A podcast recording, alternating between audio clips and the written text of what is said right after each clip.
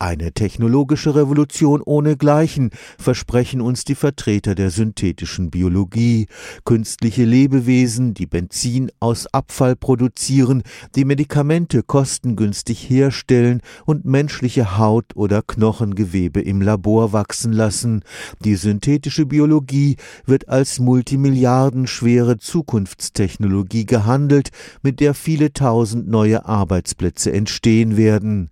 Aber wie bei der Gentechnik macht das Herumschrauben an der Erbinformation von Bakterien vielen auch Angst. Wir haben tatsächlich bei einigen öffentlichen Veranstaltungen erlebt, dass die Bürgerinnen und Bürger direkt gesagt haben, wollt ihr uns doch nicht einfach nur die Gentechnik unter einem neuen Namen verkaufen. Christopher Köhnen arbeitet am Institut für Technikfolgenabschätzung des Karlsruher Instituts für Technologie.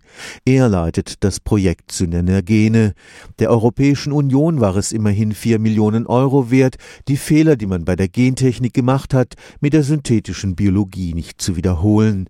Das schlechte Image der Gentechnik soll nicht auf die neue Disziplin abfärben, zumal der Vorwurf eines fahrlässigen Umgangs mit dem Lebendigen auch bei der synthetischen Biologie im Raum steht. Die Idee ist im Grunde genommen, dass man tatsächlich Standardteile entwickelt, die dann mehr oder weniger jeder mit einer gewissen Vorbildung und Ausbildung und Apparaturen zusammensetzen kann und sich dann beliebig veränderte Organismen schaffen kann. Das ist eigentlich eine bunte, fröhliche, sehr jugendliche, spielerische Gentechnik. In diesem hochsensiblen Bereich des technischen Umgangs mit dem Lebendigen will das Synergene-Projekt die Menschen und ihre Ängste ernst nehmen. Das Ziel der Europäischen Kommission ist es, etwas zu erreichen, was die dort nennen Response Responsible Research and Innovation, also verantwortungsvolle Forschung und Innovation. Und hierbei besteht immer die Idee, dass ein Kernelement davon ist, dass es eine bürgerschaftliche Beteiligung gibt. Wenn man die Bürger nicht mitnimmt und die Bürgerinnen, dann werden auch die Produkte nicht akzeptiert. Synergene will die neue technische Revolution der synthetischen Biologie